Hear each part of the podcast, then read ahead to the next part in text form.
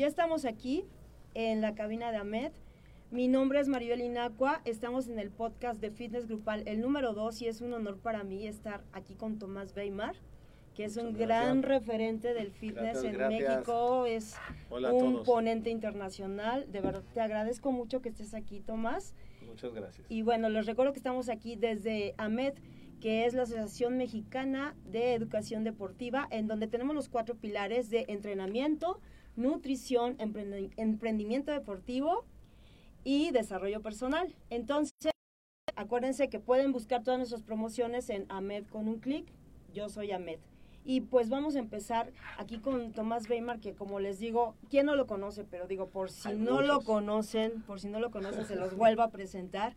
Él es un gran, gran referente. Ha estado tres veces en IDEA, sí, presentando en la Convención Internacional de IDEA. De hecho, cuatro. Cuatro. Ha estado como presentador en varias otras ciudades de Estados Unidos, de Europa, de Centro y Sudamérica. Viviste un tiempo en Europa, ¿verdad? Viví en Suiza y viví en Austria un tiempo. Perfecto. Tiene 32 años de experiencia y bueno, eh, ¿qué más les puedo decir? Que además es colaborador para Marta de Baile, para López Dóriga y... en Claro Sports también, Claro, Sports. revista Cuerpo Sano también. Sí, está muy empapado con este, los medios. los domingos también. Sí, sí, sí, no sabemos cómo le hace aquí para, para darse tiempo. Y bueno, él es Master Trainer de algunas marcas. ¿Nos puedes decir cuáles son esas marcas para las que eres Master Trainer, sí, soy, mm, eh, bueno, mira, empecé, primero hola a todos, muchas gracias, gracias por la invitación. No, al contrario, es un eh, honor. Para muchos que no me conocen, digo, porque hay gente que conoce y otros no, para la de la nueva guardia. Eh, como dices, 32 años. La primera marca con la que empecé, todas han sido marcas internacionales, fue Reebok en el año, no, finales de los 90, fui más para Reebok, luego fui para Pilates Institute de Inglaterra con Michael King. Traje Muy bien. Traje la marca del programa aquí a México durante varios años. He sido para Le Monde de bicicleta, así como de Cycle Reebok. Um, ¿Qué más? Gravity y FI Sports Medicine también, los equipos de Gravity los equipos de RIP 60 de suspensión, que son las, digamos que hay TRX, pero también está la marca de RIP 60 de Free Motion, son más de Free Motion. Este, de todas. De todo, de Stairmaster, de Stairmaster también, y ahorita Spartan Strong. Sí, siempre me ha gustado sí, el sí, ser, eh, ver algo innovador y traerlo a México para presentarlo, ¿no? Y traerlo en español, con todas las manuales en español y con los créditos internacionales, entonces siempre me ha gustado tener eso. Sí, que es como parte del emprendimiento deportivo y tú eres un gran emprendedor, muy exitoso, porque siempre te recuerdo como un, una persona muy exitosa dentro de nuestro medio. y por aquí te mandan saludos Israel García, Arturo Macedo, Ale Mar de Guanajuato, saludos. Hola, ¿cómo estás, Ale? Muchas gracias por estar aquí conectados. Y bueno, ya que tú eres eh, un experto en la materia, en el fitness y que eres representante de todas estas marcas internacionales y que pues eh, no solamente formas instructores, sino que también convives con entrenamientos personalizados, has sido instructor de clases grupales también y actualmente estás más enfocado al entrenamiento personal. 100% eh, dedicado al entrenamiento personal. Y, este, y a los cursos de capacitación sobre entrenamiento. Ya las clases grupales las dejé en el año 2000, 2007 ah, más o menos, 2008, fue cuando me retiré de las clases grupales y dije que iba a continuar, pero con otro paso más. siempre me ha gustado ser, ir viendo para adelante, ¿no? Que es lo que sigue. Eh, también dejando una tarima para tantos compañeros como tú que venían atrás y que siguen viniendo. Como dije, ok, prefiero retirarme bien, en un buen nivel y continuar con otra cosa. ¿no? Sí, sí, sí, pero tienes esa experiencia también. O sea, has pasado por todo ello y desde luego lo conoces. Sí, claro. Y tú como experto, ¿qué nos podrías decir? ¿Qué es para ti el fitness? Pues mira, es un tipo de acondicionamiento porque a mí pues nosotros empezamos con esto que eran llamados los aeróbics, ¿no? Y de repente cambió fitness. Yo creo que cambió fitness cuando involucró a diferentes modalidades, más bien disciplinas de otros de otras técnicas deportivas y lo fuimos ajustando a nosotros, ¿no? Porque así es como surgió otros tipos de entrenamiento. Entonces yo creo que ahí fue cuando se cambió a fitness, estar el acondicionamiento, estar acondicionado de una manera diferente, donde ahora hay muchos hombres que participan de nuestras clases grupales, Así las es. clases grupales de training, clases grupales de, de coreografía, de baile, en fin, pero sobre todo las de entrenamiento se logró ese crossover también de que las mujeres entraran A programas de entrenamiento realmente pesados, porque antes eran las pesitas y las liguitas y Sí, tono el muscular y nadie. Sí. Ahora ves unas mujeres que se meten a entrenar súper bien con unos cuerpos tonificados, marcados y muy bien acondicionados, así como los hombres que no entraban a las clases grupales decían, ah, no, es pura coreografía y puro baile y no sirve para nada. Ahora sí están dentro de esto, ¿no? Si no hay modalidades de entrenamiento, ¿no? Yo les digo que mm, le falta un boom muy fuerte.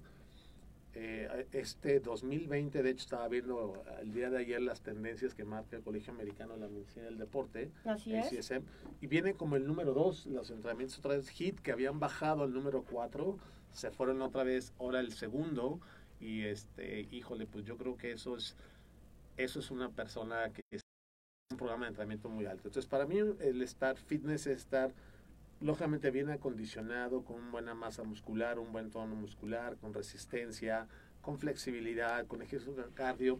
No sé si, si alguien te invita, oye, vámonos a echar una carrerita de 5 kilómetros. Ajá. Oye, pues me puedo echar una carrera sin llegar en primer lugar, que son media hora. ¿Está bien? sí, sí, sí. y que digas, oye, pues ahora te invito a que nos vayamos a echar este una caminata, un trekking, a subir a la montaña, no sé, al Nevado de Toluca, lo puedes hacer con un pequeño entrenamiento previo para siempre, poder subir. Siempre con un especialista.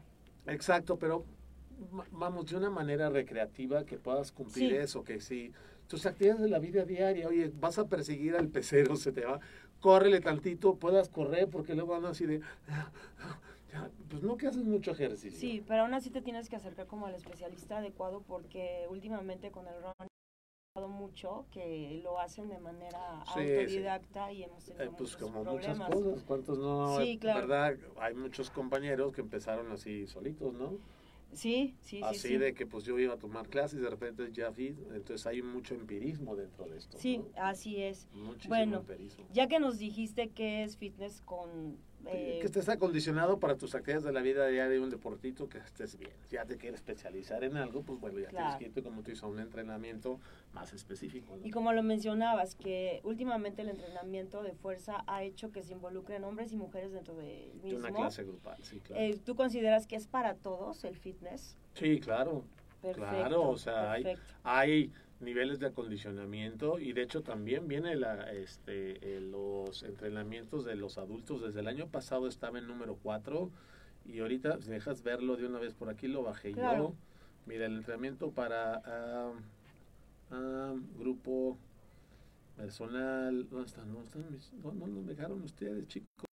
Esos personal, medicina, peso corporal, todo el aire libre, entrenamiento. Ay, ¿dónde están? Mientras lo buscas, te digo que Alemar nos manda saludos y dice que ha habido experiencias en, en tus clases. Ah, muchas gracias, claro que sí, Ale. Mira, aquí está como número 8 el ejercicio para, eh, para los adultos mayores. Estamos hablando Sí. de gente más de 60 años, ¿no? Entonces yo creo que siempre hay. Yo ahorita tengo, subí una foto, una historia de, tengo un niño de 10 años Sí, que hace ejercicio, pero está haciendo un programa de entrenamiento conmigo. Él está, corre karts y hace fútbol y demás, pero no tiene un entrenamiento. Entonces está haciendo un programa de entrenamiento para poder desarrollar bien su deporte. Entonces todo el mundo puede practicar ejercicio, no tienes que irte a un gimnasio, puedes hacer, está muy de moda hacer entrenamiento con el peso del cuerpo claro. y no necesitas matarte dos horas o una hora sudar la gota gorda porque te vas a... No, depende cada quien de lo que quiera, con que tú puedas salir a caminar y hagas un par de sentadillas, planchas abdominales, con eso ya estás del otro lado, ¿no? No creo... Sí, No creo que tengas que ir a un gimnasio a fuerza o meterte en una clase de alta intensidad, pues tampoco. A lo mejor puede ser el siguiente nivel, pero todo. Hay muchísima gente que yo puedo llegar al parque y ver que están caminando, que están haciendo este ejercicio al aire libre.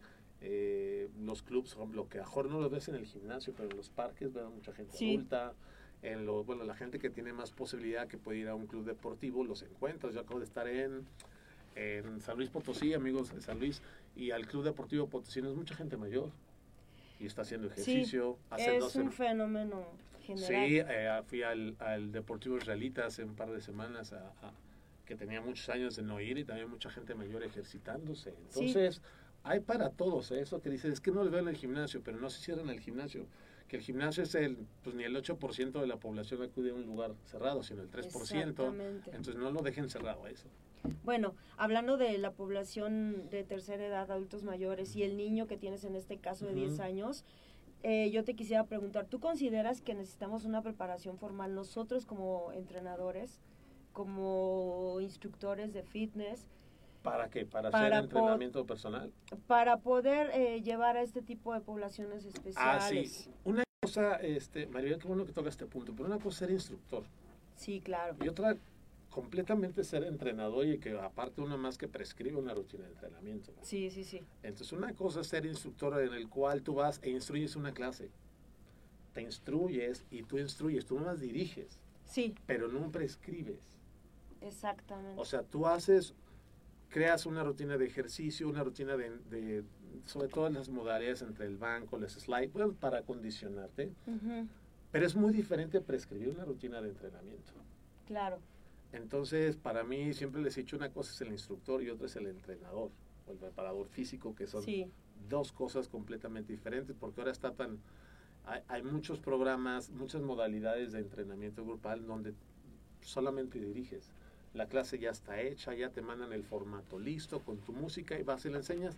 Está bien, es un primer paso, pero sí meterte al área de entrenamiento, sí tienes que saber más sobre lo que fui a hacer ahorita. A la paz hablar de biomecánica, anatomía, fisiología, kinesiología, saber un poco de nutrición, eh, poder saberse las poblaciones especiales, poder hacer una prueba, una evaluación física para ver en qué condiciones está, qué es lo que tienes que hacer y si realmente eres tú la persona adecuada para esa persona. Sí, y canalizarlo, porque luego queremos como que abarcar a alguien para quien no estamos verdaderamente. Exacto, no es lo mismo dar una clase de ejercicio e irte a dar un entrenamiento personal y más uno a uno, yo trabajo uno a uno. Yo tengo una persona, este chico Carlos, que llegó apenas un par de días, de 10 años, y que lo hice, le hice una valoración física de elasticidad, o sea, todo para hacerlo para, para un chavito. Y eso que yo no me meto mucho con niños, porque, híjoles, aguantados hay unos que son una bala. y dije, no, pues ya con las propias tengo. este Pero él lo hizo muy bien. Y el mayor que tenía una señora de 92 años, ya finalmente ya la dejamos metidos, hijo, ya mejor camina con la enfermera y pues ya está cansada, pero estuvo mucho tiempo haciendo ejercicio conmigo. Y ahorita el que tiene más edad tiene 73 años. Y todos son diferentes. Muy bien. El programa de entrenamiento no puede ser el mismo. Claro. Y bueno, vamos a otra cosa. Estás hablando de las edades en diferentes poblaciones que tú estás manejando, por lo tanto, pues creo que no hay un rango de edad para practicar ejercicio, tú mismo lo estás recomendando. No, ahorita una persona me buscó, este, tiene 72 años, que hacía mucho ejercicio, señor de joven, lo dejó de hacer, y me buscó para eso. Digo, no lo he podido ver todavía porque él estaba de viaje y yo también, pero podamos empezar el próximo año, y lo primero que voy a hacer es ir a verlo, hacer una evaluación, y lo que él quiere, me quiero mover, porque tengo mucho tiempo, tengo...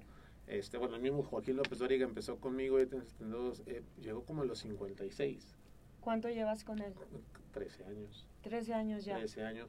Y entonces empezamos, lo que yo quiero es moverme. Yo lo que quiero es sentirme bien. No voy a ir a unos Juegos Olímpicos, ni voy a competir la carrera ni una maratona. Quiero sentirme, el término wellness que utilizamos, saludable.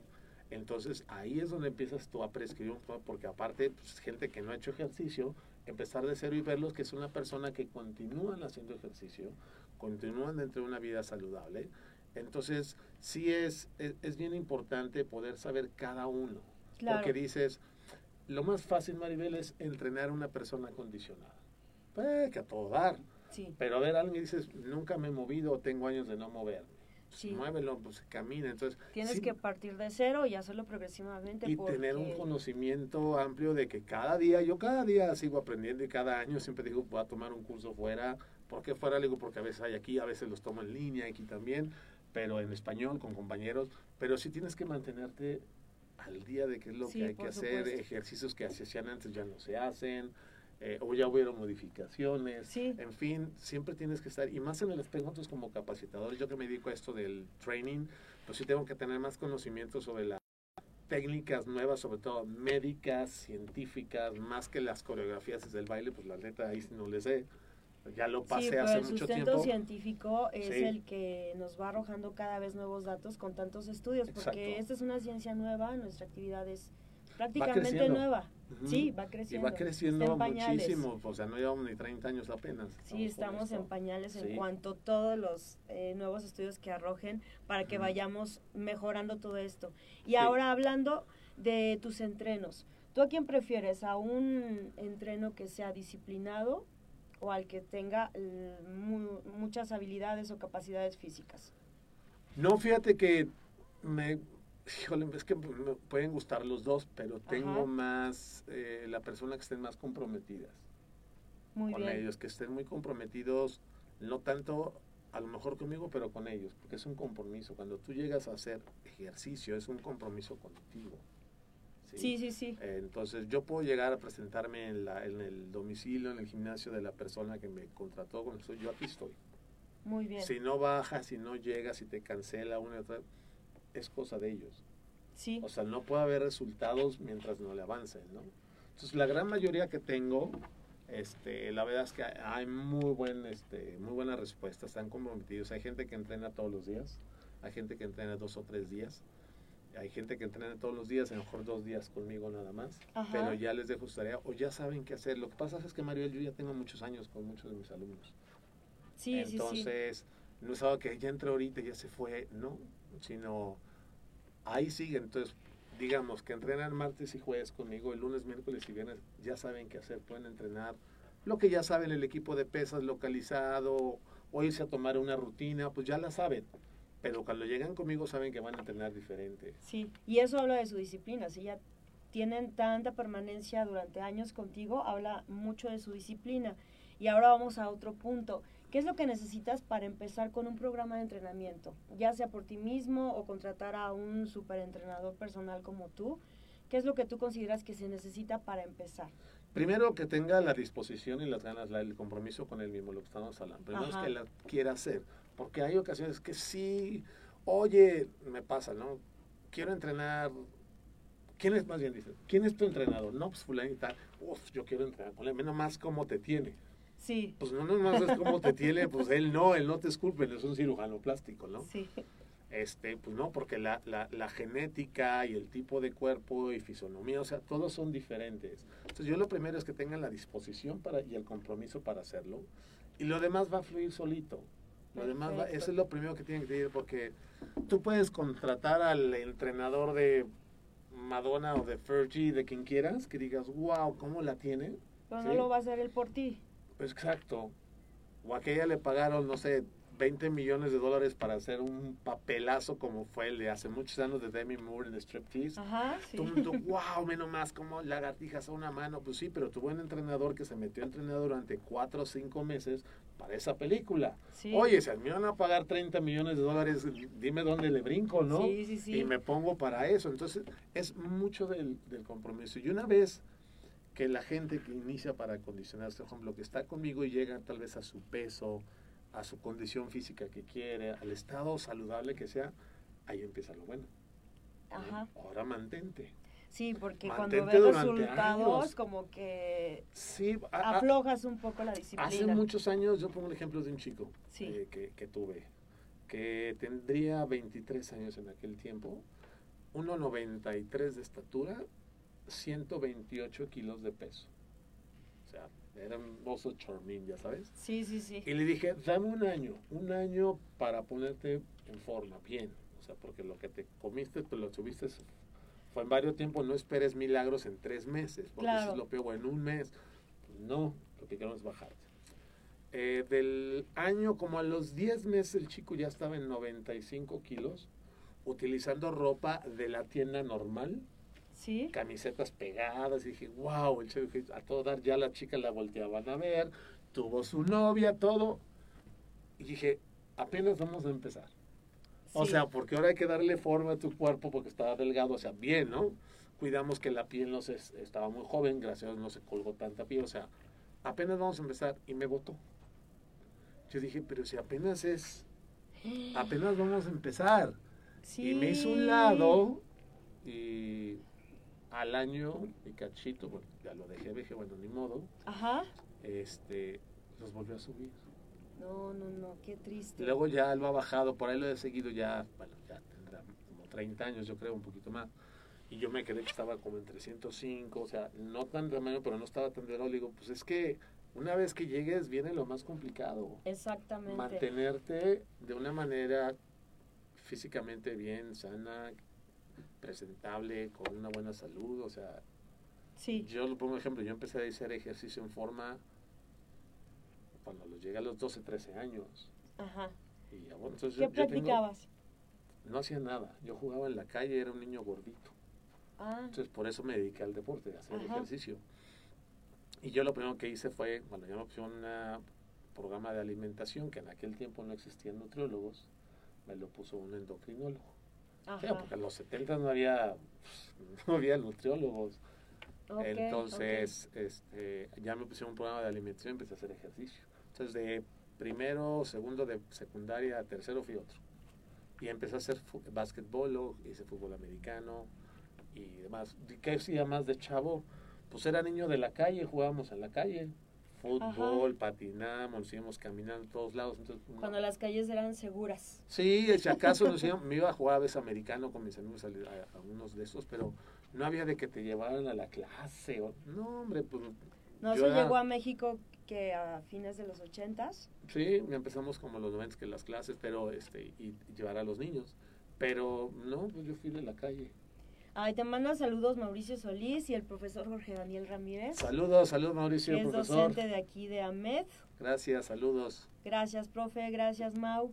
Muy bien. Y bueno, dentro de la práctica de fitness, ¿tú consideras que aporta valores de equipo como disciplina, compañerismo, solidaridad o tal vez el fomentar amistades? Porque de aquí se han fomentado grandes amistades.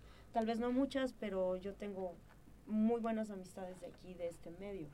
Eh, fíjate que a mí me tocó ot- otro tipo de relación. O sea, sí tengo, tengo como con dos, tres buena amistad de estos. ¿Sí? Pero la verdad es que muchos de nosotros fuimos solos, no estábamos en el mismo área, como ahorita hay tantos lugares donde todo el mundo se junta, no había. Ajá. En los 80 pues estaba el gimnasio, había muy pocos estudios, o sea, mucho porque no había ni gimnasio, estudios de aeróbics eran pocos. Ajá. Entonces, cada quien fuimos haciendo mucho nuestro trabajo solo. Solo, con los, o sea, después nos empezó a ver, porque te voy a decir una cosa, a ti ya te tocó después, pero en aquel tiempo pues no había convenciones de eventos en México. Entonces no había, había por allá uno, por allá había que otro, entonces pues ¿no? más medio los escuchaba. Cuando nos empezamos a conocer Ajá. es cuando surgieron las competencias de aeróbicos. Sí, sí, sí. Ahí sí. es donde nos empezamos a conocer que a los de Corpore 2000, que a los de Club Condesa, que hemos hablado, pues ya ni existe, ninguno de esos que les estoy comentando, chavos, ya no existe. ¿Tú competiste? Sí, claro. En Ah. el 88 competí contra Jacobo Cabrera, que nos ganó. Yo fui quinto lugar eh, nacional, la nacional, no en pareja. En pareja. ¿Con Cuando quién lo hacía tú? con FEMARA, cuando era la Federación Ajá. de Mexicana de Actividades Rítmicas Aeróbicas con Amparo Guzmán. ¿Y tú con Este, quién fuiste pareja? En aquel tiempo con Tessy? Villalón, Tessy Villalón, que estuvo conmigo en, en Exercise Studio con Marilena Bullons. Hace mucho competimos Saludos el año. a la maestra María Elena Sí, ya retirada, que yo sé, creo que vive en Estados Unidos. Eh, también eh, Tessy, la chica que competió conmigo, pues, se casó, vive en Miami hace tiempo. Este, el único que sigue yo soy yo. Pero Y, muy este, bien. Sí, no, pero bien, pero las veo ya físicamente se mantienen las dos perfectas, ¿eh? Sí, sí, sí. Marilena y Tessy también, Sí, como si nada les hubiera pasado, súper. esas son las ventajas del fitness. No se vayan del fitness, por favor. No, del aquí. ejercicio. Entonces, realmente nos fuimos conociendo. Yo no te puedo decir que tuve una muy buena experiencia al principio, porque sí hubieron muchos compañeros que me trataron de tirar, porque fui el primero en salir al extranjero. Sí, Entonces, este, sí no fue nada fácil. O sea, nada fácil en el aspecto de, de llevarme. Ya después sí, pero no me refiero, no fue nada fácil porque tuve que hacer mi trayectoria yo solo. A mí nadie me ayudó, o sea, nadie estuvo detrás de mí. eh, fuera de Marilena Bullones, que yo le aprendí mucho, pero yo cuando quise dar el brinco, porque era ella y estaba yo, era ella, entonces, pues yo quería hacer lo mío, ¿no? Y, Claro. y que es normalmente legal. Yo a veces cuando hay compañeros que trabajan conmigo, yo los empujo, es tiempo de que lo hagan ustedes también, pero en, en aquel tiempo no había eso, entonces sí me trataron de, pues, de bajar, ¿no? De Ajá. tú no subes porque aquí estamos nosotros como tú. Como que hay jerarquías y no Y vamos yo a al contrario decía, es que vámonos todos, es más fácil sumar que restar. Y hasta la fecha, el que no suma no va a avanzar nunca. Entonces, Así es. hasta la fecha, yo creo que te pasa que a Jorge sí tienes muy buenas amistades aquí, qué bueno. Digo, conozco a muchos, pero para mí otra cosa es amistad. Ajá. Entonces sí puedo decirte que tengo no más de cinco, o sea, buenas, buenas amistades de hace años. Un ejemplo es Ceci Ávila. Ceci Ávila y yo nos conocimos a, a principios, finales de los 80, principios de los 90, y trabajamos juntos en aquel tiempo junto con Ramón Medina. Ramón Medina y yo éramos muy buenos compañeros, fue el que me dio a Europa. Hicimos equipo entre los tres. Entonces Perfecto. juntábamos la gente que me conoce a mí, la gente que conoce a Ramón y a Ceci. Entonces, oye, pues vamos a probar los tres, vámonos a tu mercado y luego yo te jalo para acá. Entonces empezamos a viajar mucho. Entonces, digamos, y con Ceci, pues, todavía no se casaba Ceci cuando nos conocimos. Muy bien. Y sigue siendo amigo. Mayra Saludos Saldaña. para Ceci Ávila, ojalá que nos estés viendo. Mayra Saldaña.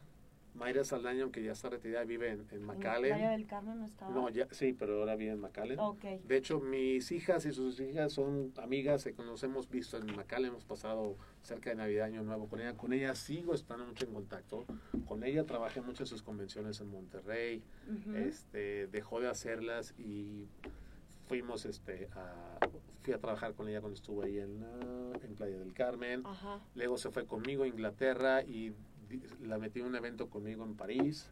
Entonces, sí hay Ángel Tobar, Alberto Mancini, sí hay varios que somos amigos de hace tiempo, pero empezamos solitos, porque no había eventos, nos empezamos a conocer en los eventos, en las convenciones que se empezaron a hacer, porque la primera fue las de eh, Manhattan, Ajá. Manhattan Fitness año 88, fue la primera. De hecho, entrevisté en un programa que yo tengo a Gil Sambros, que fue la primera que hizo las convenciones. Ahí empezamos a conocernos, Ujú. porque cada quien estaba en tu trinchera, medio los veías y los veías en las competencias, algunos, ¿no? algunos ya compañeros ya fallecidos. Y este, ahí es donde empezamos. Pero al fin y al cabo ahora tienes, aunque sean pocas amistades, pero digo fuertes. Sí, y- claro, claro. Y digo, y y conozco a muchos, me llevo muy bien Sí, con sí, sí. Este, como estás tú, como está, na- este, muchos, me llevo muy bien. Pero a mí sí la amistad es de los de que son Pero pocos. sí las tienes. Pero sí, sí, sí, hemos sido de los que hemos ido avanzando y que durante años, es fácil, fácil Barque años, o sea, mucha gente que algunos jóvenes ya se retiraron, están del lado más empresarios, Ajá. pero seguimos estando en contacto aquí en México y en el extranjero. Perfecto, perfecto.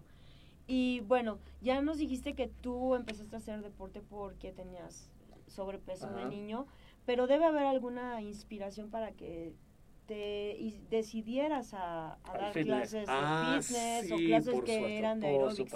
¿Quién fue tu inspiración? Ah, él nunca se me va a olvidar porque aparte tuve la, la fortuna Sí. de que tomó mi clase y luego viajé con él. ¿Sí? A los ochenteros se acordarán de Mike B. Mike B fue, es un americano ¿Sí? que la industria le debe mucho a él, él ya se retiró. Yo llegué a verlo en alguna convención de los noventas que lo trajeron. Sí, Yo lo sí, traje sí. varias veces, vino a varias convenciones de Beverly Hills, de Manhattan, porque se trató de hacer un- una convención de idea aquí en México con Gail Sambers, entonces por eso vinieron muchos. Yo aquí lo conocí, pero Mike B era una persona con un carisma Impresionante. A él siempre les he dicho a todos los que si todo el mundo contamos la música y vamos en bloques de 32, fue gracias a Mike B. Mike B fue el que hizo Building Blocks, construir, porque por ahí luego salió hace muchos años una mexicana diciendo que había sido ella y no. O sea, los que venimos de aquel tiempo fue Mike B quien nos enseñó a decir, estos son bloques de 32 y cuenta de 8 y la música cómo contaba, o sea, todo nos dio un curso a todo el mundo de cómo era Él fue el que empezó a usar la música editada. editada y le bajó la velocidad y era todo en bloques de 32. Muy fue el primerito así, Super dato. él fue. Y entonces me tocó ir a ver, a- la primera vez que fue una convención mundial de Estados Unidos en IDEA, ¿Sí? fui, vi lo que era la industria. Dije, wow, todo esto hay. Y vi a los presentadores de fitness. Claro. Y veo a Mike B dando una clase, me acuerdo que se llama de Cowboys, con su sombrero y sus botitas y todo. Y vi arriba dando la clase, éramos como 600 personas. Y me metí a talleres y todo. Lo vi y dije, esto quiero ser yo. Ahí me quedó claro, dije, aquí, de aquí soy. Esto Sí. es lo que quiero ser. Y ese fue mi, go- digo, entre muchos otros, pero Mike B. Mike B, porque aparte fue mi amigo, vino a México, fue a mi casa. Cuando fue mi presentación en Idea, él entró a mi clase. Y luego cuando, sí entró él, junto con otros más. Y cuando vine, porque yo toqué las puertas aquí en México, para- ya había unos pequeños eventos de Beverly Hills y de Manhattan que hacían, solo entraban el staff de ellos Ajá. me vieron en, en idea, me dijeron, no, aquí no puedes entrar. Entonces me fui a Estados Unidos, presenté en idea y ya me jalaron para acá. Muy bien. Entonces ya vine a México y mi primera convención había muchos compañeros que todavía dan clases. Había en aquel tiempo como 500 personas en la convención, yo creo.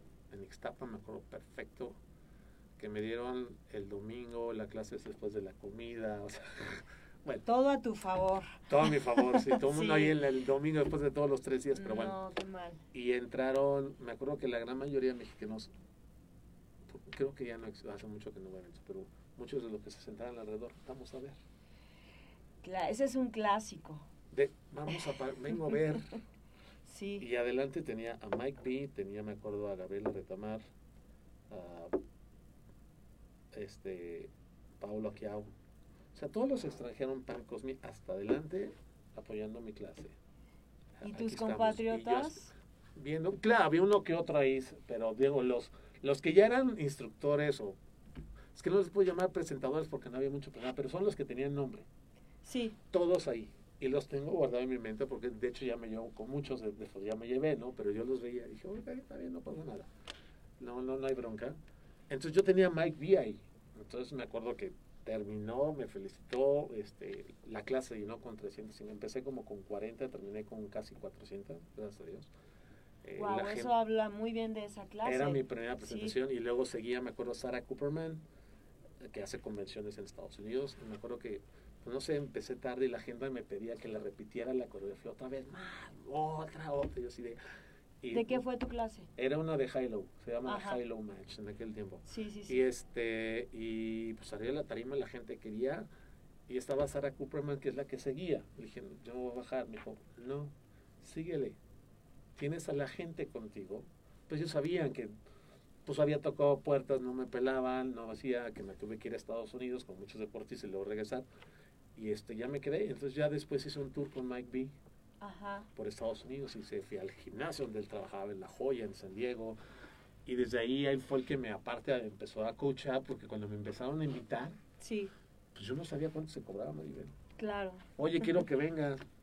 Oye, ¿cuánto cobras por una clase? No, sé. me acuerdo que los primeros fue Alejandra Labastida, amiga, que estás en Estados Unidos, que sacó Hola. su línea de ropa hace mucho. Sí, todos Ella fue portábamos la Labastida. La AL. Ajá. Sí.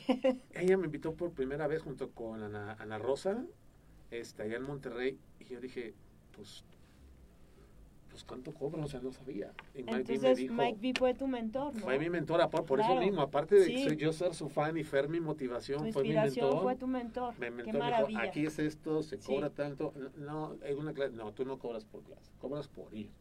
Sí. Y esto es lo que se cobra y tú das todo esto. Ahí que agarren lo que quieran. Ah, entonces ya empecé. ya supe cómo funcionaba esto. Qué y bien, él fue lo bien. que me dijo cuánto es lo que tenía que cobrar, qué es lo que podía ofrecer. Empecé a hacer mis workshops, cómo se hacían, eso, de coreografías en aquel tiempo. Y Ajá. gracias a Dios así fue. Recibí mucha, la verdad, mucha ayuda de, de compañeros del extranjero, por eso fui a Alemania. Me recomendó Lexi Williams de Australia, fue a Hong Kong, porque igual Lexi me recomendó. O sea, mucha gente así me empezó a conocer. Sí. Por eso, la verdad es que, y también varios nacionales, no digo que no, hubiera mucha gente que ayudó, pero para empezar a salir al extranjero, yo les decía, es que te tienes que acercar con los, los internacionales cuando vienen, porque si no, ¿cómo le vas a hacer? Sí. Una, dos, digo, pues pónganse a estudiar inglés, chavos, porque si no, no va a haber manera, a dar una clase de señas, sí, pero cuando te sientas con el organizador, no van cenas de negociar. presen- o con la mesa de presentadores, o sea, si no hablas ya valiste, Claro. porque no va a haber manera de que te comuniques con ellos. Sí, Entonces, la, todos los que me llevaron fuera fueron extranjeros y bueno, Ramón, mi querido Ramón Medina, que ya está retirado un poco, vive en Culiacán, por él me fui a, a Suiza y por él me fui a Viena, a Austria, o sea, y llegamos a abrir, tocar puertas y órale, vamos a darle. perfecto. Pues son muchísimas vivencias y yo creo que son enriquecedoras para toda la gente que te sigue, que te admira, para que se den cuenta que no es tan fácil porque ellos piensan que es nada más pararse al frente y decir ya llegué, eh, les voy a cobrar tanto y estoy triunfando por toda la rep- he estado en varias Ah. partes del mundo. No, Pasa- no es como. No es así como tan piensan, fácil, no ¿eh? porque ahorita fácil. digo, híjole, se va a escuchar mal, pero es la verdad. Creo, ahora tenemos una de estrellitis. O sea, todo el mundo ya se sube a la tarima, ya da una clase y piensa que es la mejor. ¡Wow! Me aman y me adoran. Pues mejor en esos dos, dos, tres lugares, para ver, sal a probar otro lado, Sí, donde nadie te conozca, donde no sepas. Aquí había una cosa que. Había una, un taller que dio Lexi Williams, eh, nos tocó Lexi Williams, una señora de Australia que también ya se retiró sí. este que tenía uno decía se llamaba su lectura el entrenamiento el workout de 10 minutos se llamaba 10 minutes workout y ella platicaba de que si tú no logras hacer una conexión Ajá. con tus alumnos o con la gente que está en 10 minutos ya valiste porque ya, ya no se integraron Sí. y eso me refiero a que diga la gente ah cómo está no eso no eso no es conectar ¿eh? No, no, no. eso no es motivar tampoco cómo están todos me gritaron no No. la conexión que haces tú a nivel personal, emocional de lo que estás realizando, eso es lo que hay. Y yo me acuerdo que lo tenía muy claro porque yo me acuerdo que había coreografías en aquel tiempo que dije, a ver, descansen, me paraba y me ponía así de, ah, paraba. Y daba un paso hacia atrás, todos atrás. Ajá. Voy al baño, ahorita regreso. Y todos, ah, aquí está. Es la conexión que haces con ellos. Porque Sí. aparte, imagínate, yo a mí me tocaba, pues yo trabajaba en un área de, de la ciudad, ¿no? Y luego me acuerdo que fui mucho y que siempre los llevaré en mi corazón, mi querida gente de Nesa, que me llevaban a ir a trabajar a la Acrópolis, eh, a Aerogym en aquel tiempo. Y la respuesta era maravillosa. Entonces Sí. decía, pues los de acá, con los del norte, con los de acá son exactamente lo mismo. Y volvemos con Mike B, que la primera vez que me invitaron a ir fuera a trabajar, le digo, ¿y cómo le hago con mi coreografía? ¿Qué, qué hago? Porque luego, no sé si se siga preguntando eso, ¿no? Pues yo no, en mi época sí era de, ¿cómo están de nivel? Ajá. Pues que no es el nivel. Tú tienes que enseñar lo que enseñas aquí, acá y allá, lo mismo. A lo mejor en un lugar se va a tardar más que el otro, pero tienes que enseñar lo mismo. No puedes llegar así, ¿cómo está el nivel para hacer la coreografía? Pues no, No. no, puedes, porque es un producto que tú haces. Así es. Entonces me decía Mike B, "Ah, da exactamente lo mismo. Mejor en un lugar te van a tardar más y en el otro lo van a pescar más rápido, pero no dejes de ser tú. Claro. Y decía, cuando se te salen, si tú tienes, digamos, 50 personas, María, y se salen 5 o 6 de la clase, bueno, a lo mejor no llenaste la expectativa de ellos, no era lo que ellos esperaban, no les gustó, les dio calor o huele a alguien mal feo de al lado y se fueron. Sí, sí, sí. No es por ti. No, Cuando se te sale más de la mitad, Sí es por ti. el de la culpa es uno, no hay nada que digan, ay, no es que no saben, no Sí, tienen claro. nivel. No. Cero, Exactamente. Cero es que tú, el instructor, la instructora, no supo demostrar ni hacer clic con la gente y se fue. No decir, Exactamente. ay, esto tiene la culpa. No, la culpa es de, de nosotros. En ese caso sí es de nosotros. Entonces, sí es todo un proceso de, de la conexión de poderlo hacer, ¿no? Oye, te está aquí preguntando Alemar, ¿cuáles son las tendencias que consideras vienen para el 2020? Aquí están, ya se las dije. El colegio- porque aparte participé en la votación, me mandaron los de ACSM, que es el Colegio Americano de Medicina y del Deporte, que son los que, eh, vamos, digamos como que rigen mucho del fitness a nivel mundial, aunque están en Estados Unidos. Pero amiga, el número uno se lo voy a decir, ahorita te lo voy a enviar para que tú lo tengas a lo mejor igual y lo puedas subir en, un día en tu página. De eso yo voy a hablar. Este, el primero es la tecnología usable, wearable, todo lo que tenga las aplicaciones, eh, los, los, telé- los teléfonos este, inteligentes que te marcan la rutina, el subirte a una máquina de equipo cardiovascular donde haya tecnología y puedas conectarte con tu, eh, reloj inteligente, veas cuántas calorías has quemado, cómo vas caminando, cuántas frecuencia cardíaca, todos estos monitores que ahora se utilizan en muchos lugares, pero nos falta muchísimo en México, de monitores de frecuencia cardíacas grupales. Ujú, hay clases ujú, sí. grupales, con, están los de Rogue Motion, está Polar, está MyZone, hay muchos que están. Eso, todo ese tipo de tecnología es impresionante. Yo he hecho varios reportajes para, para Claro Sports en el canal que estoy. Y hay hasta caminadoras que se mueven, las de Reaction, que tú las programas y se mueven para, no nomás en inclinación, se mueven hacia los lados, arriba y abajo, es impresionante Ujú. cómo entrenar. Toda esa lo que es la tecnología es el número uno. Así que si un lugar, un gimnasio, un estudio se queda fuera de la tecnología, dependiendo, híjole, pues va a estar out, va a estar fuera de esto Así porque es. tú quieres llegarte y conectar, que así como hace, no sé, mandas, eh, te pones a buscar en internet, oye, quiero irme de viaje a República Dominicana, ¿no? Y de nomás entras a ver, sale, uy, todos los días te están mandando información, oye, oferta para, no sé, qué a mí se han mandado de Houston, ya fui hace como dos años, y me siguen mandando esa información Sí. que, que llegas y te reconoce. Hola Tomás, ¿cómo estás? ¿Listo para entrenar? Eso Exacto. es la número uno en el 2020. Luego viene los entrenamientos HIT con doble I, el entrenamientos intervalos de alta intensidad. Ajá. Vuelven, bajaron al 4, se vuelven a levantar. Y de hecho, yo que me pongo igual a ver qué es lo que hay de nuevo, podría hacer reportaje, pues los gimnasios boutique están a todo lo que dan y lo que nos falta para que crezcan, ¿eh? Les falta muchísimo, así que esos vienen. Y el número tres, el entrenamiento en grupos. Imagínate, pues estos gimnasios boutiques, las clases grupales o las clases que tú das ahí en Total Master que van, el grupo En sigue estando en aeróbica, donde quieran estar, toda esta gente, ¿por qué quiere estar? ¿Por qué quiere Ujú. pertenecer? Quiero estar en un grupo. No me quiero entrenar yo solo, no quiero andar por Claro. mi cuenta. Sí, sí, sí. Entonces hacemos una comunidad, El te tomas tu psicosocial. foto, así de, ah, aquí estamos Sí. todos. Sí, tómate la Sí. selfie porque sin selfie pues no funciona. Sí, el sentido de pertenencia que todos tenemos que llenar. Exacto. Entonces el número dos son los hits con doble I, porque acuérdense que hay hit con una I. Este, los entrenamientos grupales, entrenamiento con el peso del cuerpo. Está como cuatro. Más práctico. Ajá, y el entrenamiento 5, que es lo que hago mucho entrenamiento personal. Muy de ahí, bien. bueno, el ACSN te marca 20, pero esos son los 5, las tendencias va para ahí, el ¿Te entrenamiento parece personal y si todo. nos compartes esa imagen y la ponemos aquí en los comentarios para todos Sí, ustedes? te la mandé ahorita a tu WhatsApp. Sí, ahorita la vamos a poner como Sí, los sí. comentarios. Y te preguntan aquí, Gunter Goda, si es recomendable hacer flexiones todos los días.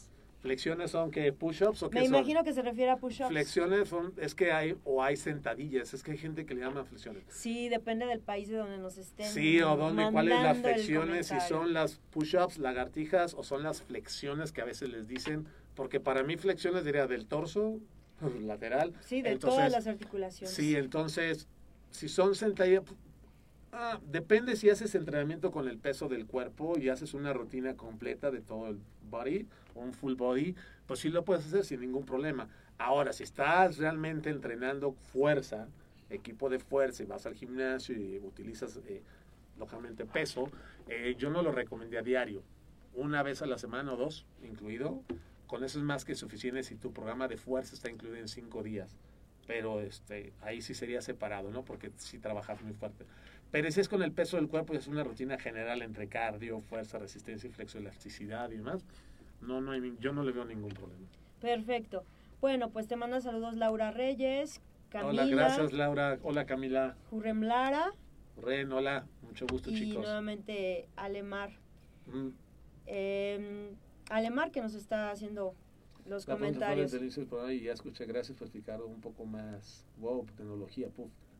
Sí, necesito muchos dólares. No, no necesitas muchos dólares. No se necesita. Realmente, con un teléfono inteligente cualquiera que tengas, puedes bajar un par de aplicaciones nada más. ¿Sí? Eh, hay unas que son gratis. Sí, hay varias aplicaciones que, que son, son al gratis, alcance. si están al alcance, es más, tú con tu teléfono ya puedes poner el dedo y te marca la frecuencia cardíaca, el número de pasos que hiciste. Mire, yo tengo este reloj, es de la marca Fitbit. Eh, muchas gracias amigos de Fitbit que me lo, me lo dieron, pero hay unos que es una inversión que te cuesta como 1.400 pesos. La verdad no es mucho y si lo sacas a meses No, vale la pena. sácalo y te cuenta los pasos. Bueno, este es el más completo. Y ejemplo, este marca los pasos, las calorías, este, bla, bla, bla. Eh, trae alarma, trae, hasta traigo mi coach trae para que diga, y eso ya te reconocen qué tipo de ejercicio estás haciendo, ya no tienes que ponerle, estoy corriendo, estoy en ciclismo, estoy en natación, o sea, ya hay una maravilla de cosas que puedes estudiar y no se necesita invertir mucho, el gasto son muchos dólares, no, no. Y los que tienen que hacer para estos equipos más modernos, pues si vas a un gimnasio, un estudio, pues son ellos. Son ellos los que tienen que hacer, por lo menos las bicicletas de indoor cycling, pues póngale el tacómetro para ver, ¿no? Porque luego te subes y no sabes ni cuántas calorías, ni cuántas revoluciones vas por minutos. Eso fue a la antigua, ahorita pues sí, es que dicen, es que sale más caro, pues le tienen que invertir porque si no se van a quedar afuera. Y hay lugares con mucha tecnología que son de bajo costo. Anytime Fitness, este, ah, bueno, hay muchos. Bueno, los comerciales. Los comerciales, hay muchos donde pueden ir y que no te sale más de 400 pesos el estar al mes. Muy bien, pues vamos a, a continuar aquí con las preguntas un poco personales acerca de tu profesión. ¿Tú cómo consideras que esta profesión ha cambiado tu vida? Muchísimo, porque realmente de esto vivo. ¿Sí? O sea, yo soy, yo estudié la carrera de Derecho, yo soy abogado. Ajá. Y decidí colgar mi saco en mi corbata cuando quise presentar, cuando conocí a Mike B. Y estaba compitiendo dando clases. Mis padres, este, al principio sí algo pues, difícil para ellos, porque me dieron buena educación, gracias a Dios. Me mandaron a estudiar a Estados Unidos en la secundaria me mandaron a Inglaterra. Todo estaba listo, pues este va a ser notario público. Y estaba trabajando con un notario público. Saludos, licenciado Carlos Cuevas. Y este, y de repente le salgo con esto así de uh, claro. ¿Cómo? Pero fue el boom que empezó. La verdad es que cambió mucho mi vida, aparte físicamente, emocionalmente, porque es algo que quiero y disfruto mucho lo que hago. Eh, he podido, creo que, transmitirle a mucha gente que ha pasado por mí o sea, ¿qué pasó por mí en el aspecto de capacitador y esto? Que lo que más me gusta, Maribel, es no solo dar la clase, no dar la prescripción, sino es el educar. Cada vez que salgo yo a dar un curso de capacitación, siempre digo, lo que más me gusta es educar a los chicos que ahí vienen o a los que ya están y no han conocido algo de, de educación. Y me refiero a educación, es todo lo que hemos platicado, lo que el tronco común no me refiero a educación, la clase de coreografía de baile, que es muy respetable, no, yo no me refiero a eso, sino todo el conocimiento que hay detrás, tanto eh, médico, psicológico, la pedagogía deportiva, o sea, todo eso es lo que más me gusta, me cambió porque de, aparte de que después de andar de saco y corbata, cambié por unos deliciosos pants y unos tenis, que es más a gusto, sí, este, me ha dado muchísimo. Mira, me ha dado para, me cambió la vida porque mi mamá me decía, híjoles, que el hijo de fulanita se fue a estudiar a Boston. Pues yo fui a Boston, me llevaron, no fui a Harvard, pero al ladito, estaba en la Universidad de Reebok. Y por mi trabajo me llevaron a esos lugares. Claro, claro. Este deporte me ha llevado a viajar por muchas partes del mundo por las que nunca hubiera pensado. Hombre, yo todavía decía, bueno, para Sudamérica no he ido. Y este año fui a Chile y Argentina. Y este planes para ir a Colombia y Brasil. O sea, me ha dado para viajar, para disfrutar, para conocer, para transmitir, para que mi familia viva de esto. Se puede vivir y vivir bien de esto si lo sabes hacer bien, o sea, lo sabes orientar bien. Este, y aparte te pagan. Claro, claro, claro. Oye, pues, ¿qué más, no? Entonces me ha llegado... Eh, me ha Vives de tu pasión, que eso es lo más importante, vivir de tu pasión. E, eso me ha, me ha dejado mucho y he aprendido algo. No nomás hacer, sino mejor como en tu caso, Tomás Weimar es el presentador de fitness, Tomás Weimar es el entrenador personal, Tomás Weimar es el que está en los medios de comunicación, Tomás es el que da conferencias, Tomás es el que se dedica a dar asesorías. O sea, de mí, o sea, como muchos tienen marcas, yo hice como de mi marca mi nombre. Claro. O sea, aunque tengo mi empresa Mundo Fitness México, que es el área de capacitación, pero he podido lograr que esto sí se puede diversificar siempre y cuando lo orientes bien. Entonces me ha dejado eh, muchas satisfacciones, mucho aprendizaje porque tengo que seguir, porque de esto no sé hacer otra cosa. Sí, sí, sí. Y tengo que continuarle porque pues tengo dos hijas que todavía les falta mucho y toda mi familia. Pero lo has hecho muy bien porque tu marca personal, que es tu propio nombre, es verdaderamente reconocido. Sí, y porque... Has sido muy consistente durante todos estos años. Hay, hay una persona que le aprendí también hace muchos años, que conocí como 14 años, fue Marta de Baile, que me dijo, ahora de esto, haz lana, porque me acuerdo que me dijo, ahora haz lana. Porque cuando salí en radio y todo, bueno, todo el mundo empezó a hablar y dije, wow, sí. me dijo, pues haz lana. Entonces, supe. Por eso cuando hablas de una marca, por eso yo me quedo chale, chavos, pues ¿cuál marca? O sea, cada quien le pone lo que quiere porque es su marca, ¿no? Pues si quieren registrarlo, pues vaya, ya lo dije la otra vez, vayan al Indy, registren su nombre y si quieren poner una marca, logotipo, todo eso, porque además ahí es mi marca, pero ahí están. Entonces yo creo que está bien que lo piensen, pero esto yo lo tomé como profesión, yo no lo tomé nada más como una afición, como un escaparate para salir y brincar y bailar y estar en tarima. Yo realmente, como les digo, terminé mi carrera y colgué mi saco, mi corbata. O sea, dejé toda la educación que me sirvió muchísimo, que me dieron en la escuela, que me dieron mis padres, en mandarme a estudiar mucho el extranjero, me sirvió mucho para ser quien soy. Pero yo sabía, pero aparte hubo una cosa, que se los digo, yo me puse un plazo. Como en todo, cuando entrenas, yo llega alguien por primera vez por tres meses y hay que lograr estos objetivos. Y luego después de eso viene el otro. Yo no pensé, un año no. Yo dije, si en dos años no me va como yo quiero, me regreso. Ajá. O sea, yo sabía que tenía que pasar por instructor de clases grupales, el que hay, el, el, después el entrenador de piso, lo sabía. Pero tenía muy claro dónde quería llegar, que era ser el presentador. Entonces yo brinqué luego, ya después de un tiempo que toqué puertas acá, dije, no, ok.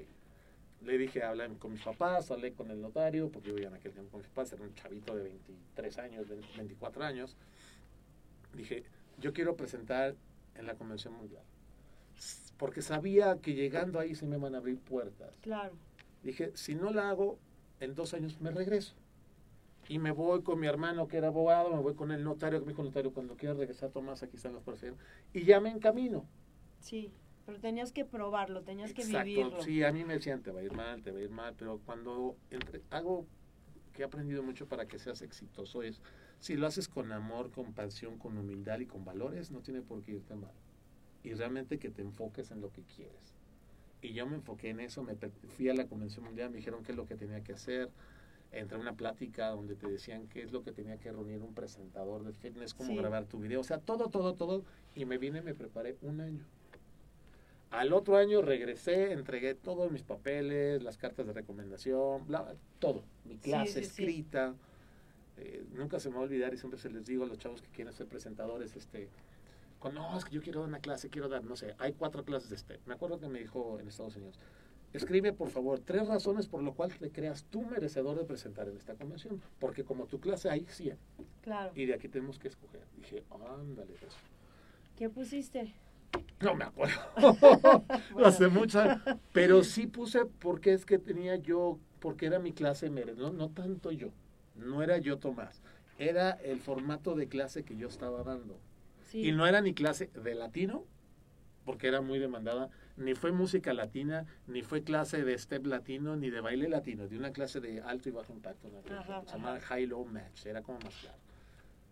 Pero era cuando empezamos a hacer vueltas que casi no se hacían, la metodología era diferente, porque ahora te decían el producto como va. En aquel tiempo era de una marcha, de ahí te ibas a hacer toda una construcción de cada bloque, ¿no? Claro. Y ahí fui, gracias a Dios, pues a los tres meses me avisaron que ya estaba aceptado y que presentaba en Las Vegas en el primer año, y de ahí, mira, ya no me regresé a esto. A pues esto. Entonces, sí, me ha dado mucha satisfacción, este, sobre todo eso, mucha satisfacción la carrera. ¿Cuántos años llevas de colaborador de Marta de Baile? Ah, yo creo que ya Marta tiene 15, de ahora como 14. Ah, casi desde el inicio. Sí, eh, pues yo cuando empecé a ir con ella tenía un año con el programa y éramos eran pocos los invitados, o sea, los especialistas, pues que lleva cada dos semanas, cada rato. No, ahora hay que hacer fila, hay que hacer cola. Por lo menos ya sé que voy de enero a junio, julio, que es el Extreme Makeover que suele entrar, ahí estoy cada mes, a cada ratito. Y ya después como que nos descansa esperar otros seis meses para regresar. escribí en su revista en Bebemundo mucho tiempo, escribí en MOA, hasta que ya decidí yo este, dedicarme a escribir más de otras cositas, porque era la rutina, el de Marta Baile, la rutinita para el gordito de acá la rutinita para la nalguita, para todo eso. Hice los challenges más de todo. Y preferí mejor aceptar la invitación de Joaquín de llevar la sección de salud y bienestar, donde tengo la carta abierta de hablar de todo lo que tiene que ver con salud y bienestar. Muy bien. Y entonces fue cuando ya dejé MOA y todo eso. Digo, sigo con Marta, siempre somos muy amigos. Eh, mis hijas van a su casa, cruzamos al perro de Marta con la mascota de mis hijas. Sí, sí, sí. Muy bien, ya, con suegros y toda la todo. cosa. Muy bien, eh, estamos hablando solamente de éxitos, pero ¿tú consideras que algún en algún momento hayas tenido un fracaso? Sí, uy, no, los golpes siempre ¿Podrías hay. compartir Los que te han caído muchas veces. Como aprendizaje, alguno que te haya Sí, que porque te una venga a la memoria. Híjole, una convención que yo quería estar en la convención de Juan Carlos Espinosa. En aquel tiempo hacía varias convenciones, a Jorge Sí, sí, sí me Era tocó, me tocó. El Carnaval Aeróbico de América, porque él era De Veracruz, ¿no? Sí, Sí, pues, sí, sí, el, Carnaval Aeróbico de Veracruz. Y, este, y en muchos lados me ha tocado muy malas experiencias también que digas, no crean que todo ha sido padre. O sea, yo cuando digo, presenté aquí en México, pues me querían bajar, ¿no? Y dices, Sí. Pero haz de cuenta, me he caído de la tarima. Pero digamos, sí, cositas que hayan marcado. Bueno, pero caerse la tarima. Sí, me No, caí de la es un- un accidente. un Pero no, mira, emocional. pero haz de cuenta. eh, yo estaba viviendo en Viena y era diciembre, pues ya era llegando el invierno. Yo venía de 22 grados bajo cero, preséntate a- en Veracruz, a 23 grados centígrados al mar. Entonces, yo me acuerdo que viajé a México, de hecho viajé con Claudio Melamed, viajamos de París para México y llegué a México, Sí. Veracruz. O sea, directito. Y me tocó abrir la convención. Y en aquel tiempo me apoya, me apoyó mucho Sácil, que yo quería que estuviera, vas, ve, o sea, yo quería estar en ese. Ya había estado en otros, pero quería ir al de Veracruz. Entonces me volaron desde Viena. O sea, pudieron Sí. haber llevado cualquiera que vivía aquí en la Ciudad de México o en la República, me trajo Juan Carlos desde Viena. Y yo tenía que ver, y me acuerdo que el salón era como medio circular. Ujú. Y mi clase yo la había preparado de step de frente. Sí. Y el salón era circular con columnas. Entonces yo cuando llegué dije, ala, ¿y ahora cómo le hago? Sí, sí. Entonces sí. yo traté de cambiar en eso, pero en ese momento que llegué al salón dije, nadie me va a ver. Puse el step así como que en diagonal, Ajá. pero entonces la gente me quedaba por todos lados, así de. Total que mi clase estuvo malísima. Y tú me diciendo, este mendigo mexicano lo traen desde Viena para que nos dé esta mugre. O sea, malísima. Creo que me veía fácil con una cara diciendo, ¿qué estás haciendo? O sea, pero yo, se me fue de control completamente, así de que... O sea, terminó mi clase, se salió mucha gente. Claro, le servía a los demás compañeros que seguían, puta, vamos a cambiarle porque el salón está del nabo. Sí, te tocó hacer el piloto. ¿no? Porque aparte nos mal. dejaron en medio, como en esta mesa todo alrededor, y dices, Sí, o sea, no es un 360, pues pongo cuatro bancos, ¿no? Me pongo, sí. o sea, era de Tú estabas en el centro. en el centro No, qué y todos los demás y la, entre columnas y yo así de No, pues no. había y malísimo y bueno, esa fue una experiencia, pero dices, aprendes, aprendes Sí, de esa a sacar adelante Una lección muy yo dura. estaba muy dura y así de me sentía bien mal y ya me regresé a México ese día porque eran hacíamos dos lugares al mismo tiempo. Entonces regresé, imagínate, vengo viajando 24 horas, llego allá, eh, me Luego sale con mal, ese trago amargo me regreso, acá. di una clase después que me tocaba, no me acuerdo de qué, me fue bien regular. Me regresé a México, dormimos Sí. en México y nos fuimos a Ciudad Juárez. Y este y me acuerdo que ahí me fue perfecto la clase. Di clase con Michelle Dean de Australia, dimos clase juntos hasta los dos, nos vestimos iguales, nos pusimos de acuerdo ahí. Entonces fue algo que me ayudó a decir, tengo una segunda oportunidad Sí. y aquí me va a salir. Y luego volví a regresar al evento de Juan Carlos y les dije, les debo una. Y me fue excelente. Entonces, pero aprendes a, a- a estar checando qué es lo que pasa. ¿no? Claro. Otra vez, una más que tengo, que fue en Blackpool, Alema- en Inglaterra. Sí. Hacen una fiesta de presentadores y demás. Yo antes me había aventado un tour por diferentes ciudades, me había llevado la- la- los mismos este, organizadores. Ujú. Fui a Manchester y a Bristol y a varios lados. Y en esta fiesta, convención que hacen, nomás no, en Europa se estila mucho. Hacen una fiesta con DJs y todos los presentadores y los alumnos y todos. Había dos, estaba yo más chavo, había dos chavas muy guapas que iban conmigo. "Oh, Mira, tómale el- la bebida. Ajá. Y le metieron algo a mi bebida, como se estila. Malísimo, o sea, bueno, terminé, no sé cómo llegué al hotel, mal, Sí. y me tenía que dar clase, pero todo el mundo me vio mal. O sea, todos los presentadores, los organizadores, de lo cual yo no me acuerdo. Sí. sí, Iba yo, sí. me acuerdo, con Alberto Mausini, y este, me metí al cuarto y le dije, Alberto, ¿qué, qué onda? ¿Qué pasó? Me dice, no, pues esto, ya me empezó a decir esto. ¿Por qué no me sacaste? No, pues que no querías, no podías. Y dije, bueno, pues ni modo. Di mi clase, salió bien, pero sentía la mirada de todos así. Este, ve nomás cómo acabó tirado casi, o sea, mal, que no me acuerdo, por aceptar eso. Ni modo, o sea, desde esa vez aprendí a que no recibo nada de nadie, me cuido de lo, o sea, soy yo, si alguien llega a alguien, ah, sí me le dio tal chava, tal chico, ya no acepto nada, nada, mucho. nada de nadie. Y mira, nos fuimos a París, me dijo Alberto, ya olvídalo, ya, ya llegamos a París y nos fue muy bien en París. Y ya, pero son de las experiencias que ha pasado. Otra, el, pues el que pierdes un vuelo, ¿no? Pero dentro de la experiencia sí han sido esas como que dos, por ahí tendré otra seguro. Pero no es lo mismo perder un vuelo que tener esa confrontación con, con tu público en una clase. Sí, eso, eso Eso fue es de... como un shock muy grande. Sí, un grande y luego fuera, en otro país, y luego me pasó acá. Sí. Y este, y yo son las que recuerdo, seguro de haber otras, pero son las que te hacen madurar y decir, ok, tienes que tener cuidado, tienes que presentarte mucho, ya, este, bueno, a- aprender. Yo creo que hay una de las cosas de que también tuve que arreglar un taller, que tenía que ir a, a Hong Kong a darlo, estaba hablando del 2000, que fue la primera vez que fui, Sí. y era un taller que duraba, pues, dos horas, y me dijeron, vas a dar tres horas. Dije, voy a dar en tres horas, o sea, que voy a hacer tanto tiempo, o sea, el taller era para dos horas. Entonces, pues tuve que arreglarlo todo y entendí ya llegando, pues porque yo hago mis talleres en español. Entonces, si tengo que viajar, lo tengo que cambiar al inglés.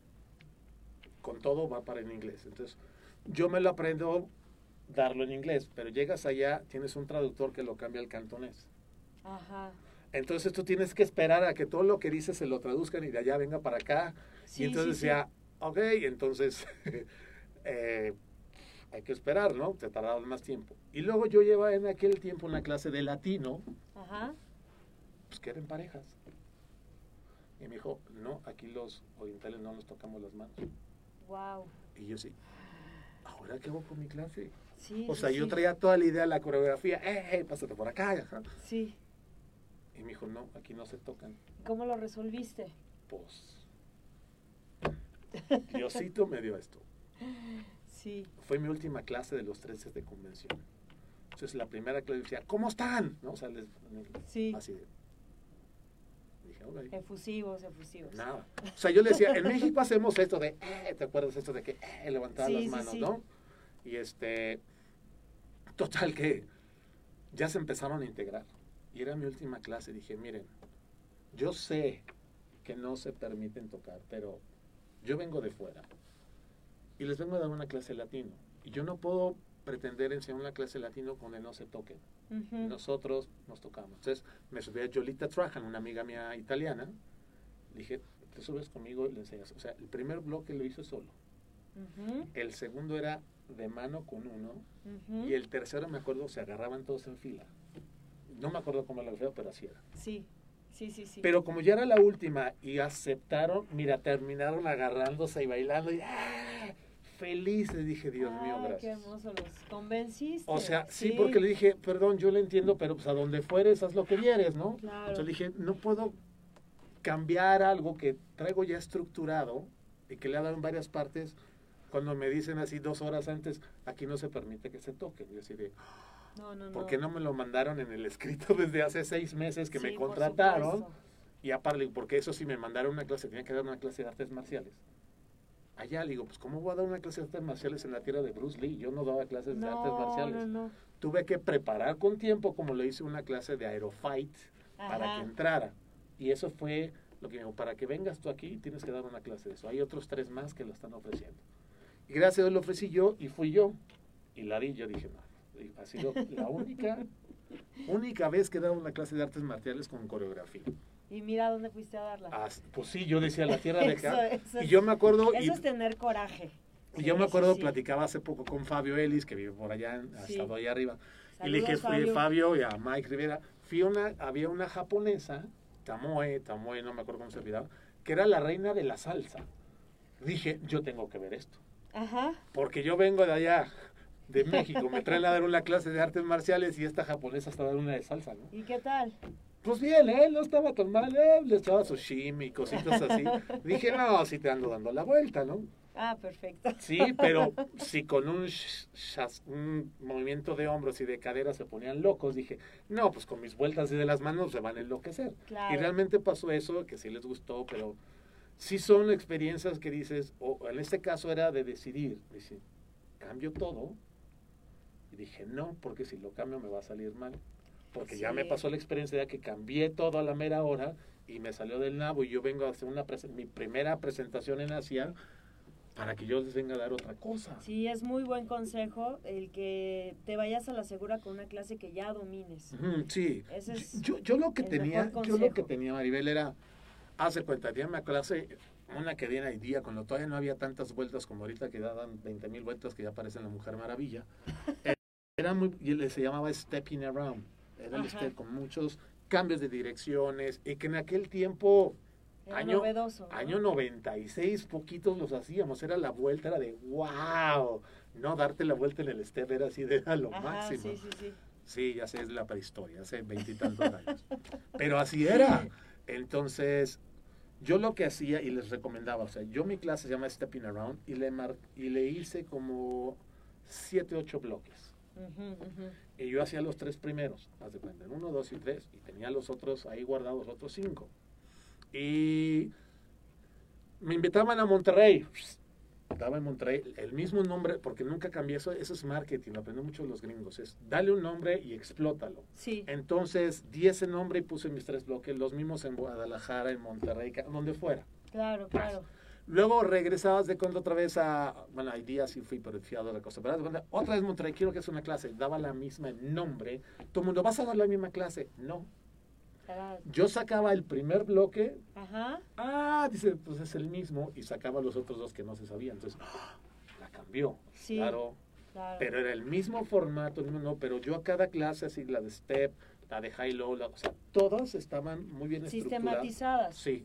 Y no Exacto. ¿Por qué?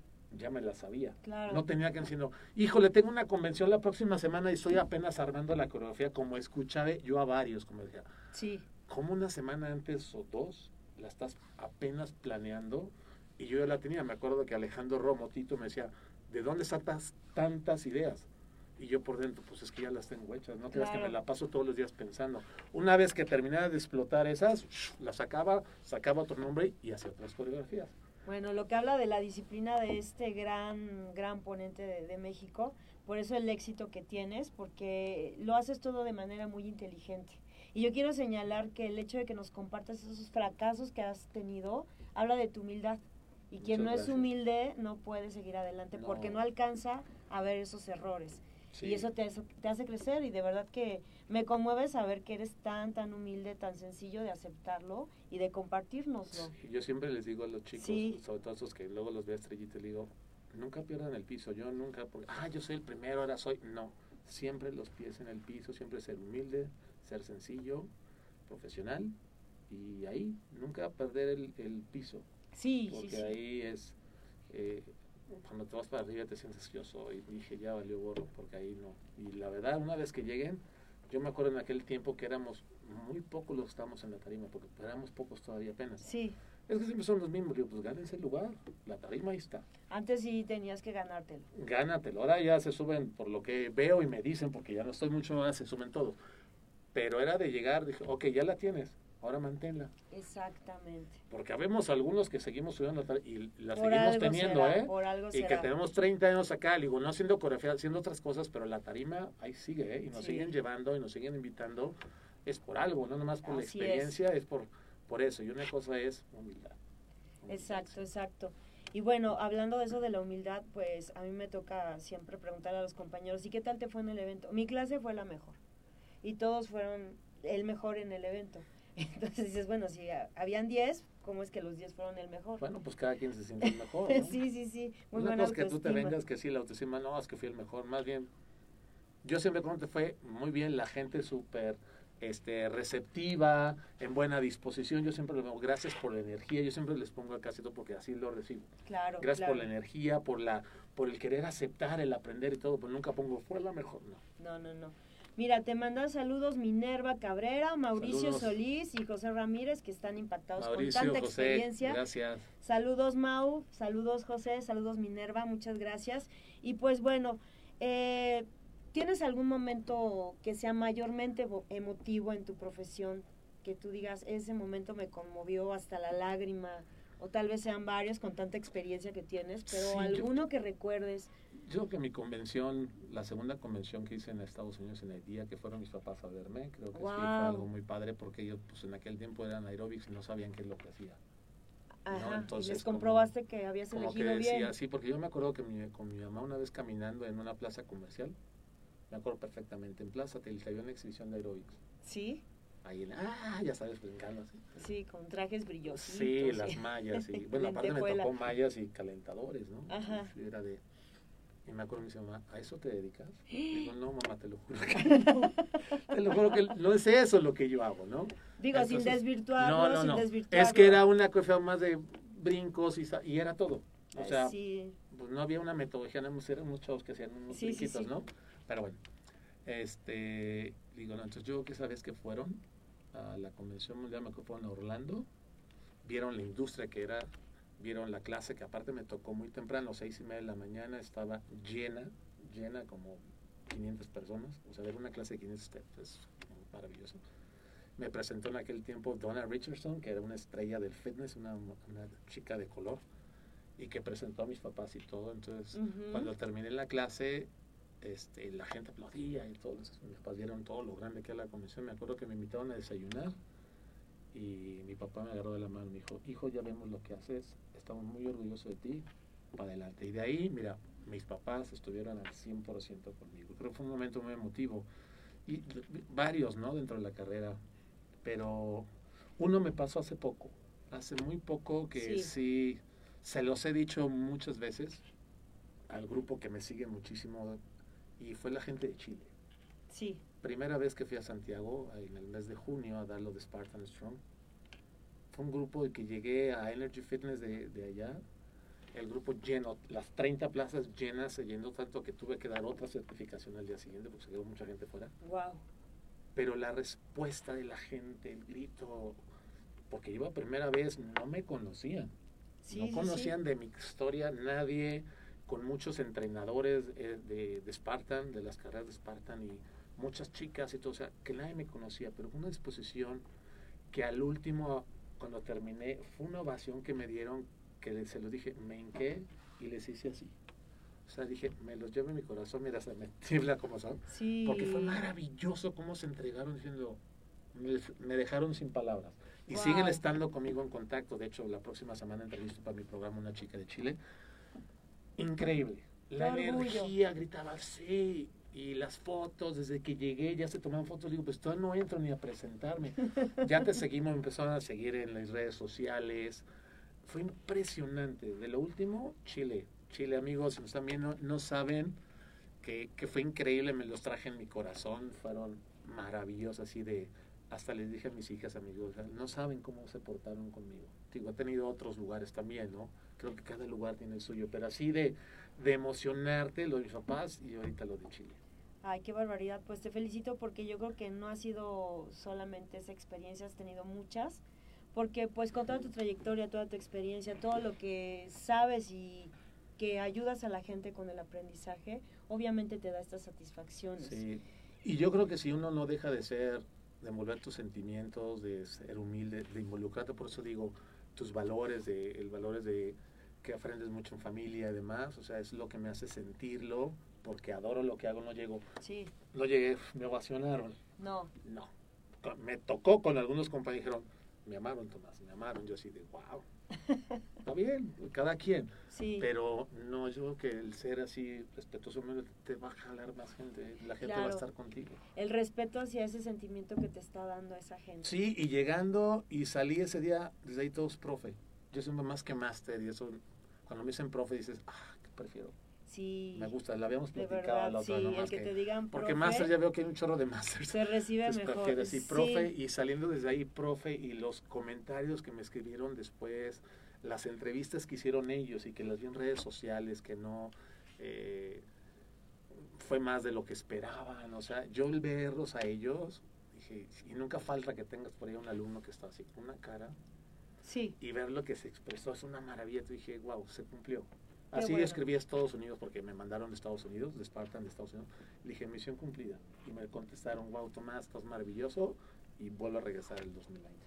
Pues felicidades y yo creo que para cerrar esta entrevista que ha sido de verdad muy enriquecedora, nos has dejado Muchas enseñanzas Gracias. profesionales y personales porque estamos viendo más allá de el presentador, más allá del profe, estamos viendo la parte humana que ha logrado ser de Tomás Weimar quien es ahora. Muchas gracias. Muchísimas gracias.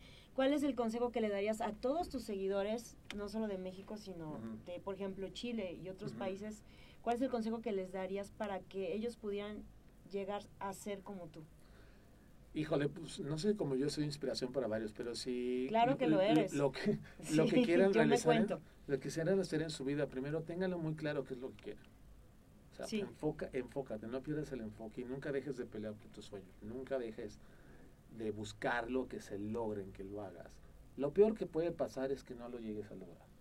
Pero por lo menos haz el último intento, Así uno y dos y tres intentos para que lo logres. Nunca lo pierdas. Y vuelvo a lo mismo, si lo haces con amor, con pasión, con valores, te tiene que ir bien, lo vas a poder lograr, sea lo que tú deseas. Hombre, Yo hay que ir a tocar puertas. Tampoco esperen que quieren que ya estoy esperando a ver quién me contrata. No, No. él tocó puertas. Sí, porque no, a mí hay una frase que tengo que me que lo aplico mucho a mi vida diaria, Sí, es el no ya lo tienes. Sabes que te van a decir que no, te va a buscar el sí. claro, claro. Ve y búscalo. Oye, voy acá. No. Yo, por ejemplo, ahorita que estoy en Claro Sports, yo fui a tocar puertas. Ya venía de Televisa, venía de otros lados y fui con un proyecto.